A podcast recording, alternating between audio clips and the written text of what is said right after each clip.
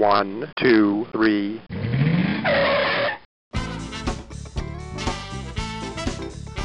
Bem-vindo, bem-vindo ao Paladar Distinto, seu podcast de gastronomia. E o tema de hoje é sobre a culinária japonesa. Eu tenho a honra de falar com essa super chefe, super premiada, a Thelma Shiraishi. Tudo bem, Thelma? Tudo bem? Obrigada pelo convite. Nossa, Thelma, que legal, viu? Vai ser incrível aí falar com você, conhecer mais, né, a sua trajetória, né, a trajetória aí do, do restaurante, né, da, da Isomê, os pratos. Nossa, vai ser, vai ser incrível falar contigo, viu? Obrigada. Ô, Thelma, mas conta, conta pra gente aí. Tava vendo a sua né, biografia. Que bacana. Você começou com a medicina, depois teve uma passagem também na moda, né? Conta assim depois como que a gastronomia aí te fisgou. É, na verdade, assim, eu sou terceira geração, né? Eu sou neta de imigrantes japoneses. Eu sou a mais velha da minha geração.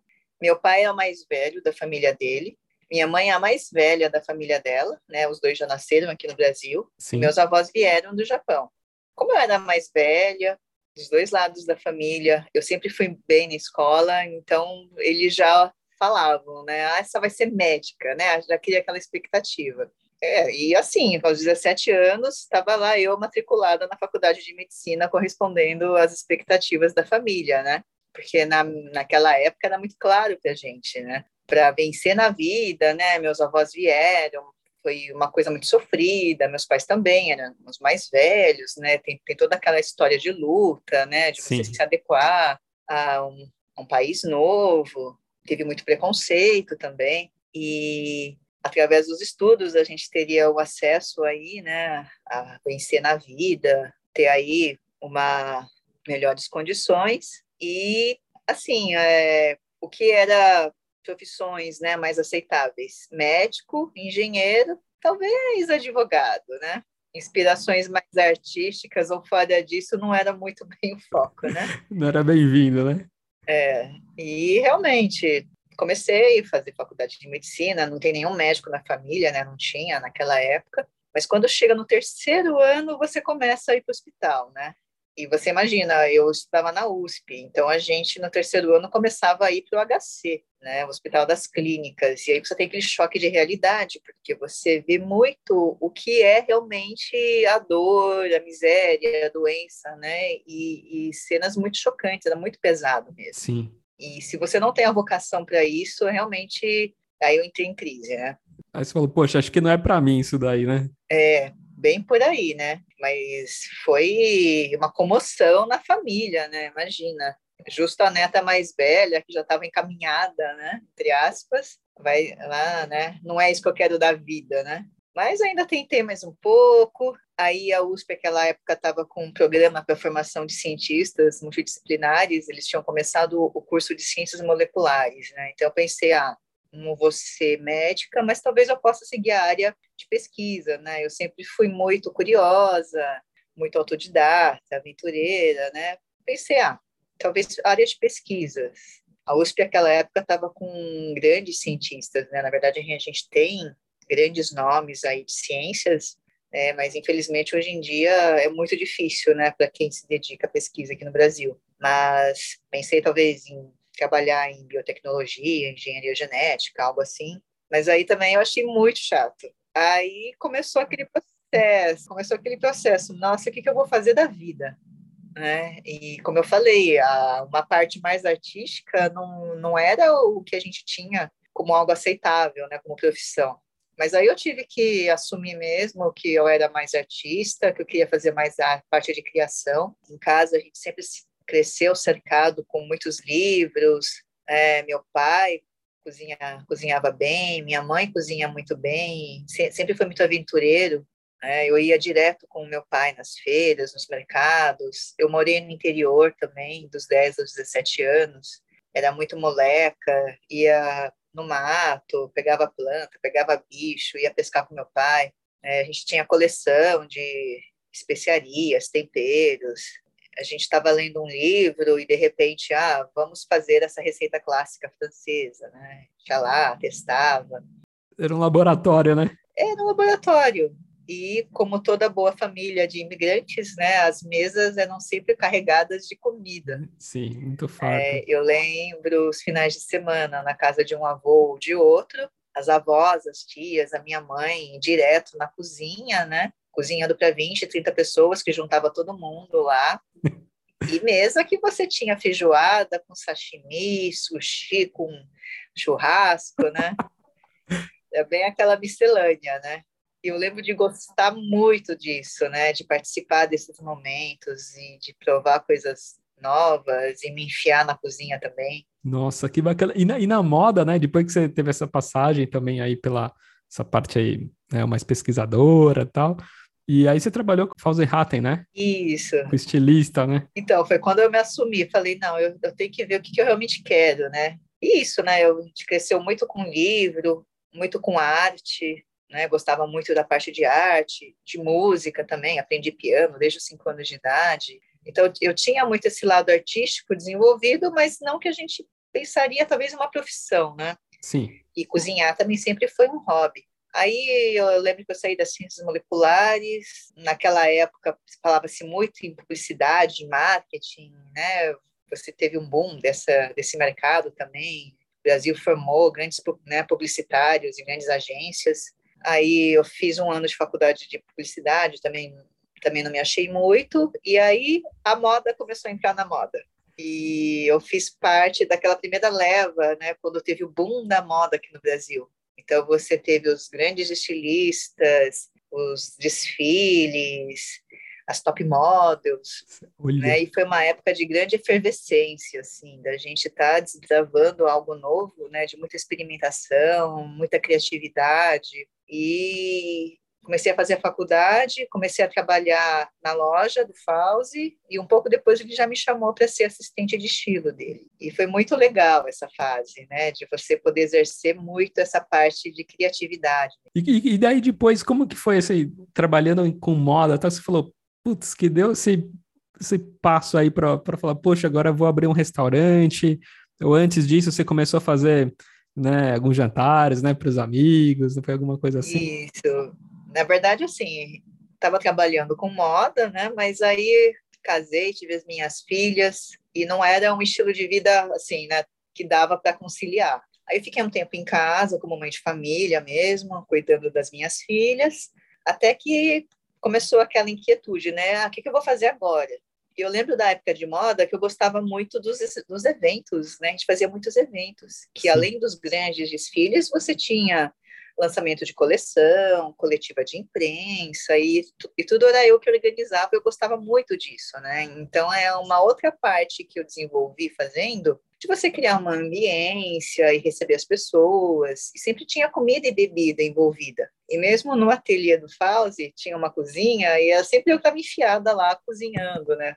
Fazendo almoço para gente, fazendo alguma coisa. E quando eu pensei em retornar, quando as minhas filhas já estavam maiores, né? Ah, acho que eu vou tentar ser freelancer, né? Trabalhar com eventos. Só que aos poucos, né? Não só organizar os eventos, mas as pessoas começaram cada vez mais a pedir para eu cozinhar também. Porque eu cozinhava muito em casa, recebia Sim. muitos amigos, né? E as pessoas falavam, ah, a Thelma cozinha super bem, né? Ah, a Thelma gosta, né? E, mas era hobby. Aí eles começaram, não, né? Eu tenho essa festa aqui em casa, mas então, e se você fizer um cardápio assim para mim e tal, aí aos poucos eu fui fazendo.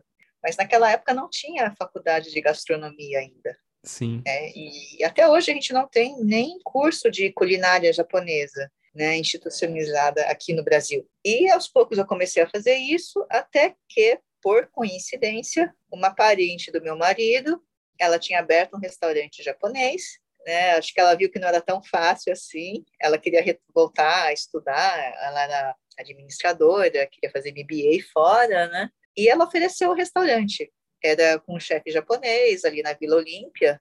Né? Aí a gente foi lá, eu conheci o chefe, conheci o restaurante, até que a gente falou: ah, mas se, eu, se fosse para abrir um restaurante japonês, eu acho que faria um restaurante japonês, entre aspas, de verdade. É, porque naquela época tinha começado a moda dos restaurantes japoneses mais moderninhos, né? Muito espelhados no modelo americano. Por isso que a gente tinha muito né, sushi com cream cheese, maionese, jalapeno, Philadelphia Mac, California Roll, né, os hot roll da vida.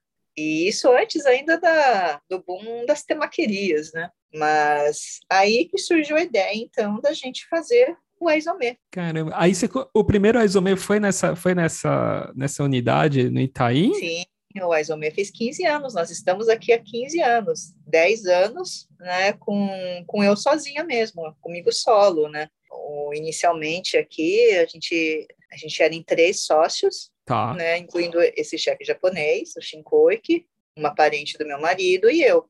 E desde o começo eu estava enfiada, tanto na administração quanto na cozinha. Quem, e quem ficava no balcão, né, ali, é, era o, o chefe japonês. Até que no quinto ano, os dois saíram para abrir outro restaurante e eu fiquei sozinha. Nossa! E aí é, ou, ou vai ou racha, né? Porque, Sim. imagina, uma mulher que nem é japonesa, né? Sozinha com restaurante japonês, né? Tinha tudo para ter dado errado, na verdade. Mas desde o começo a gente, né? É, eu, pelo menos, tinha muito claro que eu queria fazer algo muito diferente do que a gente tinha aqui no Brasil naquela época, né? algo muito mais alinhado, né, de um entendimento do que é a culinária japonesa, né, tanto do Japão quanto ao que os meus avós, ao que os imigrantes fizeram aqui, porque isso é uma história que ficou esquecida. Entendi. Os imigrantes vieram, a gente tem a maior comunidade japonesa fora do Japão, né, mas por muito tempo isso ficou relegado, né, muito fechado dentro de uma comunidade, muito restrito né, um pouco ali a liberdade, alvo de muito preconceito também, viu? Isso, isso precisa ser deixado muito claro. Né? Não foi fácil a história dos imigrantes aqui. E, na verdade, a culinária japonesa, ela só se popularizou depois que você teve né, essa importação do modelo americano, né, e utilizando ingredientes que, na verdade, não são nem japoneses e nem brasileiros. Então, para mim, isso não fazia sentido. Sim. Né? E depois, é, e depois que eu comecei a minha carreira solo, que foi que eu pensei, o único caminho é eu realmente contar a minha história. Né? Porque nem que eu quisesse fazer uma culinária 100% japonesa, tradicional, ou até as pessoas falam, ah, autêntica culinária japonesa, não dá, né? Porque a gente está no exato oposto geográfico do Japão. Nem que eu quisesse trazer a peso de ouro, tudo do outro lado do mundo, né? Mas quando lá é inverno, aqui é verão, o mar é diferente, né? Então o peixe é diferente, clima é diferente, tudo é diferente. Muda muito, né? Muda muito. Então é esse entendimento, na verdade, que acho que eu consegui entender e imprimir a minha marca no trabalho aqui mais ou menos. Né? Acho que foi o diferencial. Ô, Thelma, e até o significado, assim, o, o, o porquê do nome, né? Que a isomê é como se fosse um, um tingimento, né? Tipo um índigo, assim, né? Tipo um, um, blue, assim, da moda, assim. Veio, veio a inspiração da moda? Veio a inspiração da moda, né? As pessoas me perguntam muito sobre isso, né? Nossa, mas você pulou tanto, né? De uma faculdade para outra, trabalhou com várias coisas, né? E de repente caiu na cozinha, no restaurante. Mas eu falo que tudo que a gente aprende na vida, a gente carrega com a gente. Verdade. Né? E, e você realmente aprendeu se você consegue aplicar isso. E para mim foi isso. Quando a gente estava pensando ah, o nome do restaurante, né, qual que ia ser a identidade, como é que ia ser essa decoração, essa ambiência, para mim veio muito forte isso, né? Que eu sempre gostei muito do conceito do aizome. Aizome significa atingir com índigo. É uma técnica milenar japonesa. Então você tem um índigo a variedade japonesa, né, que lá é a isomê, e aqui no Ocidente a gente também usa o índigo, que faz o blue jeans, que queira ou não é a peça de vestuário mais popular que a gente tem, é mais universal. E eu achava muito bacana esses paralelos. E mesmo no Japão, com uma técnica tão milenar, você também consegue fazer peças e aplicações modernas, né, mais contemporâneas. Então esse conceito que eu achei legal e gostei de trabalhar, né, com todos esses tons de azul, tingir de azul, né, que é, é seria o conceito. É, e tem tudo a ver, né, essa parte da moda, assim, com a, com a gastronomia, né, desde você, do layout, né, do, do restaurante, a questão de iluminação, de luz, empratamento, tipo de cerâmica, Nossa, tem muito, né? Tem tudo a ver, né, Thelma? Então acho que foi bem legal essa passagem, né? De, da estética, né? Que você está falando da, da moda, né?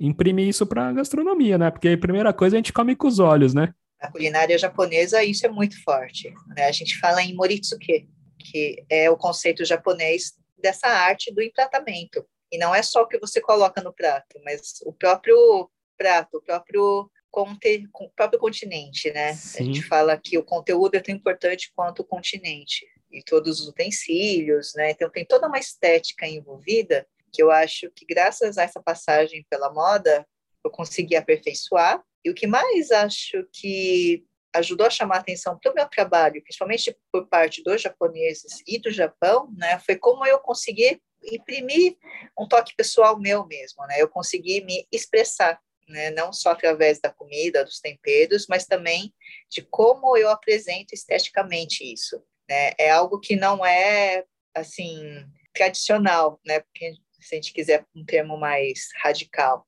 né? Mas é, é algo muito autoral, algo muito meu mesmo, né? E no começo, né, Thelma, assim, restaurante, acho que tem, tem dois andares, né?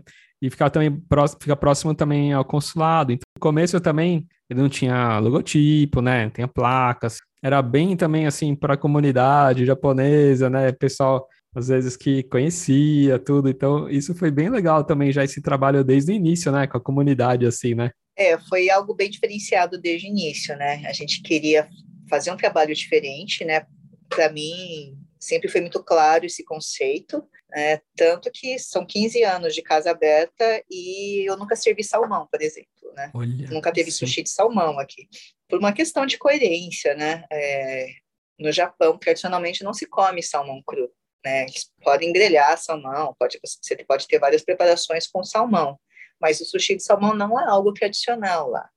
Os japoneses sabem que o, o salmão é muito sujeito a, a parasitas, né? Tanto que algum, alguns anos atrás a gente teve uma crise do salmão provocada por alguns casos, né, de anissac, de anissaques e de, de filobotríase. Então, até até o mercado, né, e os produtores de salmão e a cadeia se adequar, né, eles tiveram que mudar todo o procedimento, um congelamento a menos 20 graus, né, a mais de 12 horas, para zerar qualquer risco de parasitose. E isso deu uma grande crise. Muitos restaurantes japoneses fecharam, né, há quase 10 anos atrás, por conta disso.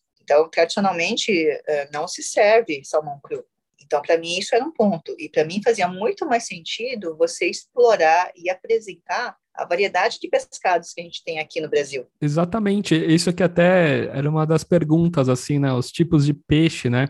Você usa bastante, acho que carapau, né? Você usa bastante carapau, pargo, né? Um, pargo, serra. Robalo também, nossa, é incrível, né? Isso, agora a época de tainha, por exemplo, né? A gente gosta muito também de sardinha, cavalinha, a manjubinha, por exemplo, também é uma maravilha. E mesmo os pescados, pescados pouco conhecidos e que são desprezados comercialmente. Eu vi um peixe-sapo uma vez que você postou, né? Que é bem diferentão, assim, eu nunca provei, mas dizem que é delicioso, né? Sim, no Japão ele é muito valorizado. Lá é chamado de anko. Aqui também é, pode se chamar de peixe-sapo ou tamboril, né? ou em inglês monkfish, mas ele tem uma carne muito saborosa, ele é um peixe de águas profundas. Você viu a aparência dele, né? Você olha assim, ele não é tão bonito, né? Tudo, mas, nossa, deve ser muito gostoso, né? É, tem gente que compara a, o filé dele, né, com uma calda de lagosta, pela textura Nossa. e pelo sabor delicado. Caramba, que legal. Então, a gente estava falando dos peixes, né, do carapau, os peixes aí, peixe sapo, tudo. Tem algum peixe, assim, que é seu preferido, assim, que você gosta de trabalhar, ou que você fala, nossa, é muito saboroso esse peixe aqui, tem algum especial? tenho um que eu acho que resume muito bem o que a gente busca aqui como proposta de trabalho no Isomé, é o peixe trilha. O trilha. Não sei se você já viu, é um peixe pequenininho. Ele é meio vermelhinho? Ele é bem vermelhinho, Isso. ele é muito difícil de achar. Uma porque ele é meio delicado e Sim. como ele não tem valor comercial, né?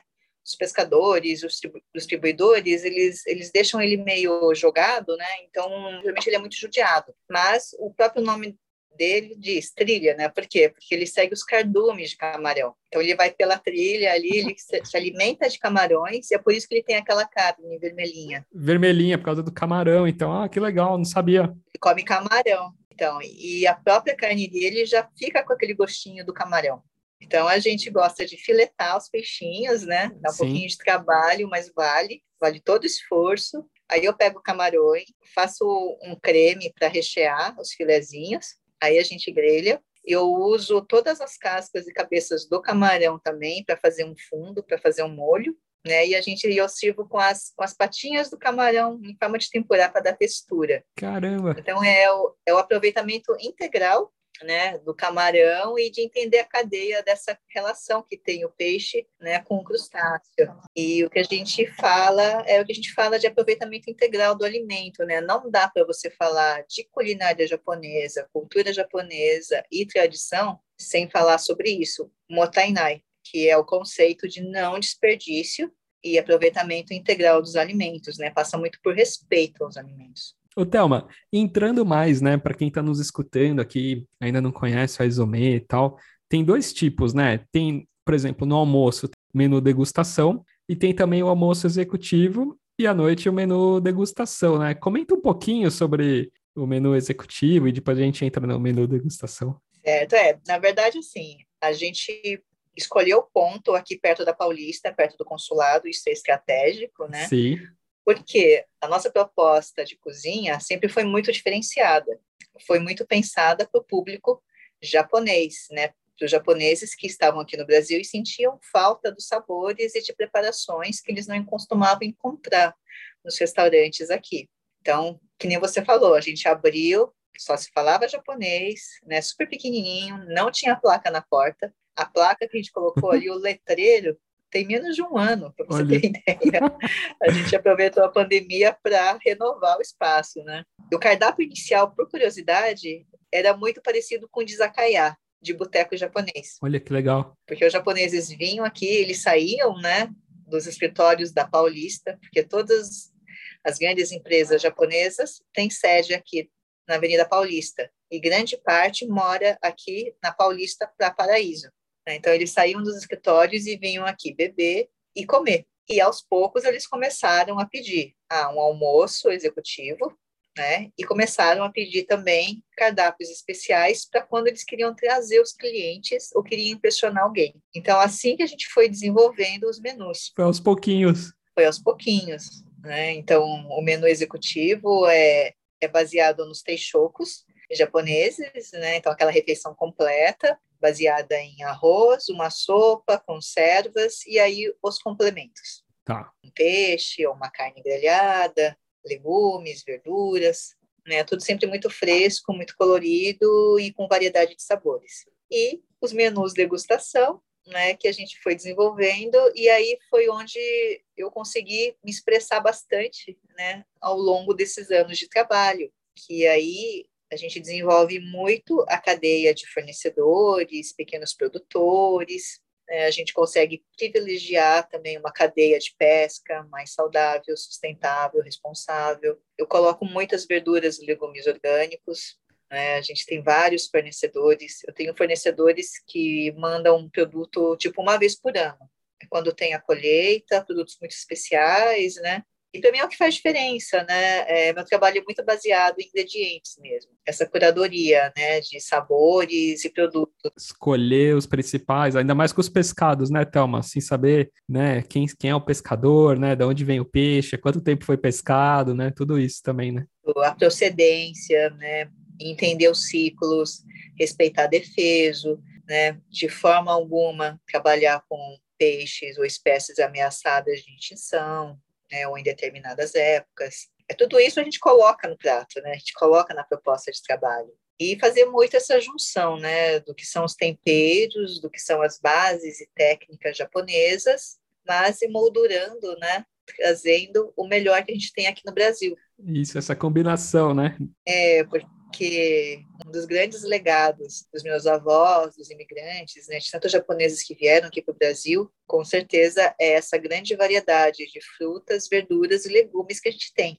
Foi exatamente trabalhando a terra né, e proporcionando tanta variedade. A gente vai nas feiras, a gente vai no hortifruti, a gente vai no supermercado, é uma riqueza. A gente tem muita terra fértil, a gente tem água, a gente tem um clima bom, tem tudo, né? Então, tudo isso, sim. Contribui, né? E até, então, acho que é bem legal também que agora você tem também um, menu, né? Degustação para vegetarianos, né? Isso, na verdade, um menu vegano. É, é que assim, é uma proposta que veio, né? Mas muito além de um rótulo vegetariano ou vegano. Na verdade, eu fui estudando e quando a gente fala em culinária tradicional japonesa e as tradições e história, uma grande parte do que a gente conhece hoje como uma culinária sofisticada japonesa tem raiz né, no kaiseki, que é o tipo mais refinado de culinária.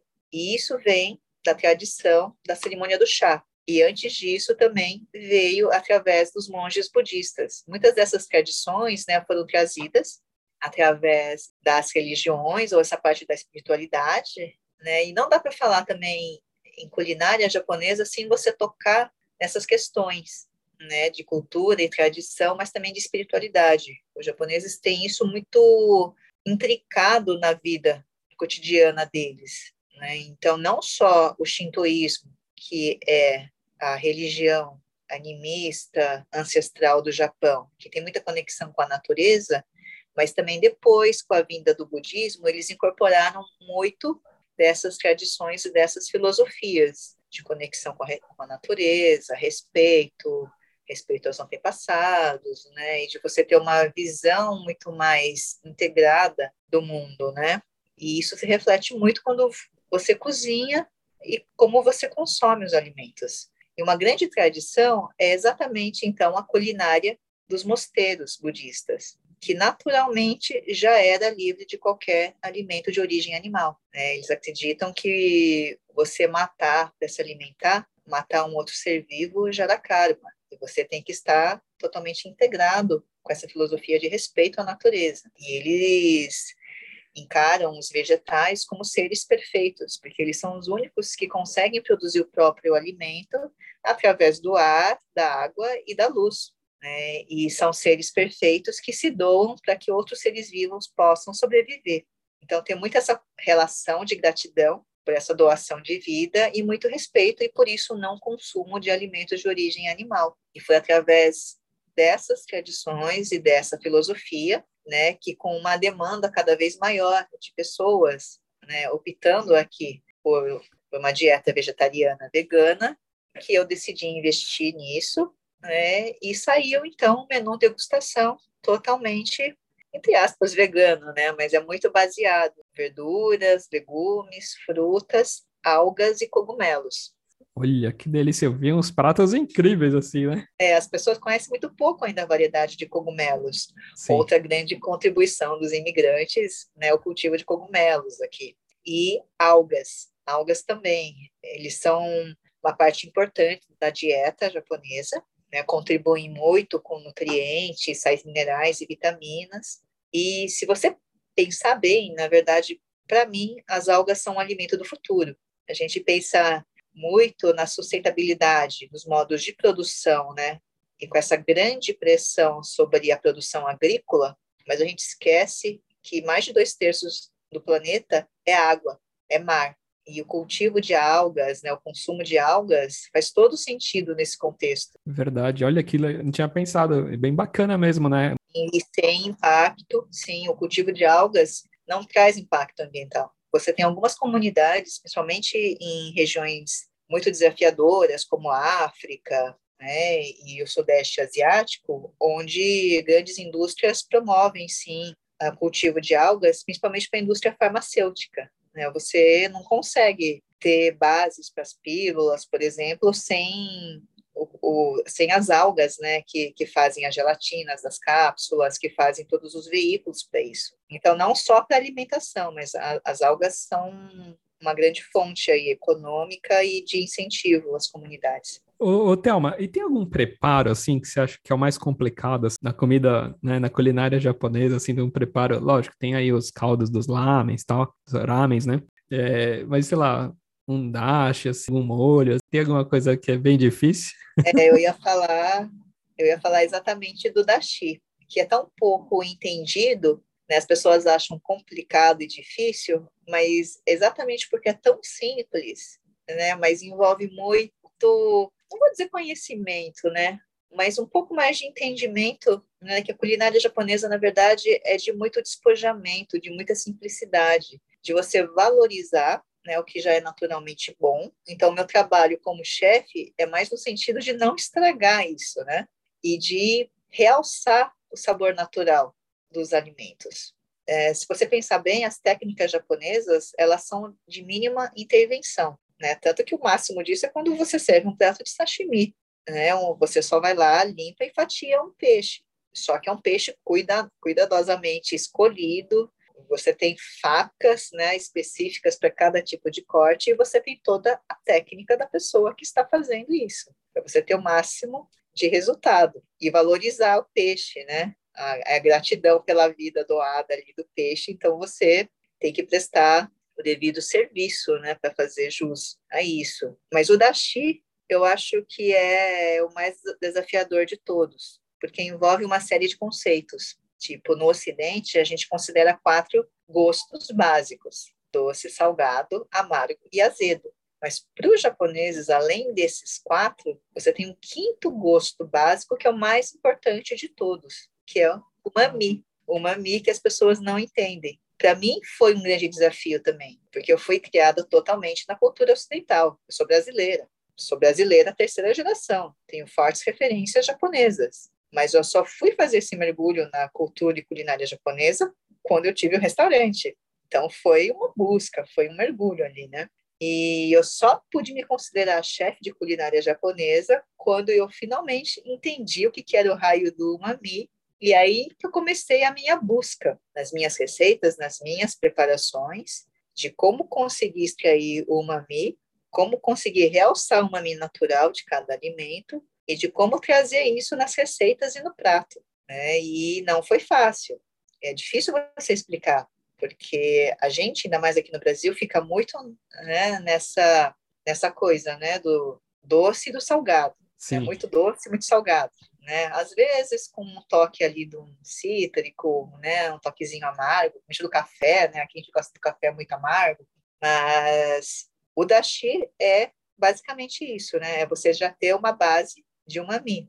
E é uma infusão, é muito simples. Você tem a alga combo, e aí você pode acrescentar katsuobushi, e também tem cogumelo seco. Você pode também ter outros peixinhos secos, né? você pode ter outros ingredientes também, mas basicamente é isso. Você pode fazer infusão a frio, pode fazer infusão a quente. E aí você tem o dashi. Na verdade, é tão simples, mas tão delicado, né? E em questão de minutos você já tem o dashi pronto, para você fazer uma sopa, um cozido, um misoshiro, ah, diferente do caldo do ramen, como você falou, que são horas, dias de cozimento, né, extraindo aí de ossos, de cartilagem, de animais e de vegetais. Mas o dashi, o base, é muito simples. O difícil é você entender o que, que é o umami. Sim, é chegar nesse sabor, né? Esse gosto, né? Esse gosto, sim. E a gente fala que é gosto, a gente fala que é gosto básico mesmo. Gosto é diferente de sabor. Gosto é porque ele é fisiologicamente percebido pelo paladar. A gente tem receptores específicos para cada um desses gostos. O mami também. Isso já é cientificamente comprovado. Sabor é quando a gente envolve outro órgão, órgão do sentido, como o olfato, por exemplo. Uma bala tem gosto doce, mas ela tem sabor, porque aí você percebe o cheiro, ou do morango, ou do limão, ou da hortelã. Hortelã é até mais doido ainda, porque você envolve outro sentido que é do tato, porque você tem a percepção do frio, né? Não, não tá frio de verdade, mas ativa um receptor de temperatura ali. Você acha que a bala tá, tá geladinha, mas não tá. A mesma coisa a picância, né? A pimenta. É uma sensação tátil. Então é o sabor picante, mas gosto, gosto é básico do paladar só. Ô, Thelma, e mudando um pouquinho de, de tema, né? Poxa, vocês iniciaram um projeto muito legal, né, na Japan House, né? Acho que iniciou como uma pop-up store, né, né, do Azome, e depois foi ganhando força, tudo até, né, virar, expandir, né, para o restaurante lá também, né? Foi muito legal, né? Isso. A Japan House que queria né, é, colocar algo mais no sentido de promover a cultura alimentar japonesa e convidou a gente para abrir uma lojinha né, e servir os obentos, que são as marmitas japonesas. Se você vai no Japão, todo mundo come bentô. Né? Então, eles levam a, a marmita para a escola, para o trabalho, para o parque, come no trem. Né? Então, faz parte do dia a dia essa marmita. Sim. E não é uma marmita qualquer, né? Você pode ter desde marmitas super simples até marmitas sofisticadíssimas, né? Com design, a embalagem e variedade de preparações ali assinadas por chefes famosos que são super sofisticadas. E aí a gente foi lá, fez né, uma primeira loja de obentos, era para ficar um mês, depois ficou dois, três, cinco, seis, até que veio o convite para assumir o restaurante da Japan House. E, assim, para mim é um projeto muito legal. Né? A Japan House é um posto avançado do governo japonês para apresentar aspectos culturais, artísticos, de design do Japão contemporâneo. Porque às vezes as pessoas têm uma percepção do Japão que é muito estereotipada. É, e na verdade o, o, Japão ele é muito avançado em termos de ideias, tendências e design né, na arquitetura, na arte, na cultura pop. E até falando em, em consulado, né, Thelma, poxa, você ganhou o título aí de embaixadora, né, da gastronomia japonesa aí pelo, pelo governo, né, japonês, né? Isso, é, foi uma, uma grande distinção, na verdade. Mas foi exatamente assim, né, nesses anos todos que eu fui aprendendo e fazendo esse mergulho fundo, né, porque quando eu assumi o restaurante e depois que eu fiquei sozinha aqui, né? Que, que eu falei, é, vai ou vai o racha, né? E não foi fácil, né? Como Sim. eu falei, sendo mulher e não sendo japonesa. Né? Aqui no Brasil as pessoas me olham e, e, não me reconhecem como brasileira. Mas também eu vou no Japão e eles sabem que eu não sou japonesa. Então, qual que é o meu lugar no mundo, né? Sempre teve essa grande crise de identidade, na verdade. Não só eu, né? Mas muitos imigrantes sentem isso. Mas foi, curiosamente, e afortunadamente na cozinha e através da culinária que eu consegui achar o meu caminho, né, consegui fazer esse resgate dessas raízes e me conectar com os meus avós, né, honrar esse legado deles e me expressar, né, porque como eu disse, a partir do momento que eu assumi que eu tinha essa veia artística, você precisa se expressar de alguma forma e é na cozinha, é cozinhando consigo fazer isso e ter essa realização. Nesse mergulho profundo, né, eu percebi que não era só tratar de receitas técnicas, replicar um prato. Eu tive que ir muito fundo nisso e estudar geografia, história, cultura, tradição, filosofia e, como eu falei, até a parte da espiritualidade. Entender que não tem como você fazer uma culinária japonesa, né, ou com referências japonesas, sem ter esse entendimento né, e que passa por esses conceitos que eu falei, né, do não desperdício, de respeito, de gratidão. Né, isso é muito forte no, no, nosso dia a dia aqui. Como eu senti muito na pele a dificuldade de aprender né, e ter acesso às informações, porque a gente tinha muito pouco material em português. Tive que ir muito fundo para tentar entender em japonês, que não, eu não fui educada em japonês, teve aí, né, que eu falei, teve muito de preconceito e muito de trauma de guerra. Na Segunda Guerra Mundial, o Japão era um país inimigo, né, então tem muitos traumas desse período pós-guerra. Ou durante a guerra, os meus avós serem levados para interrogatório, meus pais terem que esconder livros ou publicações em japonês, né, ter que enterrar objetos do Japão, não poder falar a língua. Então, eu não fui educada em japonês. Esse estudo, essa busca veio depois, que batalha, né? É uma batalha. O que eu ia descobrindo, o que eu ia aprendendo, né? Eu sentia que eu precisava passar, né? E para mim é curioso, né? Eu aprendo muito mais quando eu passo conhecimento, né, do que aprendendo sozinha. Isso é, é algo fantástico, assim. E foi isso, né? Nesse processo de estudar, de pesquisar e depois de ir transmitindo isso e com o interesse cada vez mais crescente, né, pela culinária e, e pela cultura japonesa, que veio esse conhecimento do Japão, é, que depois que, que, a culinária japonesa foi reconhecida pelo, pela Unesco como patrimônio intangível da humanidade, o governo japonês começou a nomear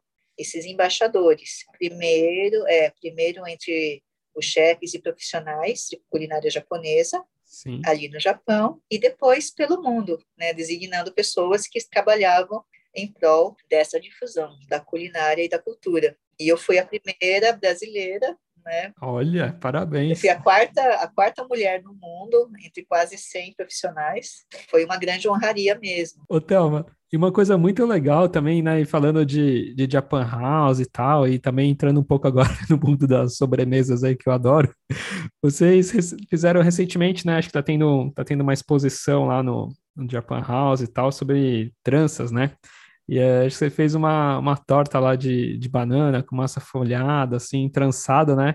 Referente a esse, né? Acho que é bem bacana, né? Conforme acho que a, a exposição, o tema, assim, vocês também conseguem aproveitar e adequar, né? Ou fazer algum prato, alguma sobremesa de releitura aí, né? Muito legal, né? Isso, na, na verdade, o, o, meu trabalho né, é, é muito disso, né? De criação, de, de ter muitas possibilidades, e tem tanto no Japão que a gente pode apresentar e que as pessoas não conhecem, né? Mesmo o Japão sendo um país tão pequenininho, ele tem muita diversidade. Muda referência, muda receita, muda um jeito de apresentar um prato, né? De cidade para cidade, de região para região, de ilha para ilha. Cada prato tem uma história, então é muita riqueza. E para mim é muito gratificante, né? Você ter um espaço, tanto aqui no meu restaurante na Casa Mãe, né, o Exome Casa Mãe, quanto na Japan House. E particularmente na Japan House, você tem, né, a cada dois, três meses, exposições que mudam. Né? Então, muda muito os temas. E é muito gostoso quando eu consigo unir um conceito, né, um design ou né, uma proposta que vem do Japão e eu consigo traduzir isso em um prato. Né? E, a, e sobremesas foi sempre um diferencial do Exomê também. Porque eu também, como você falou, né, que gosta de doces, eu também. Eu gosto muito de trabalhar com sobremesas.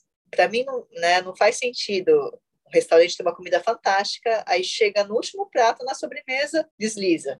Exato, perde tudo, né? Ou no cafezinho, ou na sobremesa, exatamente. É o último prato, é, é a lembrança, que, né, a última lembrança que a pessoa vai levar do restaurante. Né? Ainda mais a gente que que aqui do Brasil a gente tem, né, que a gente falou o, o dente para doce, né? Verdade. Né? Cresceu nessa cultura do açúcar.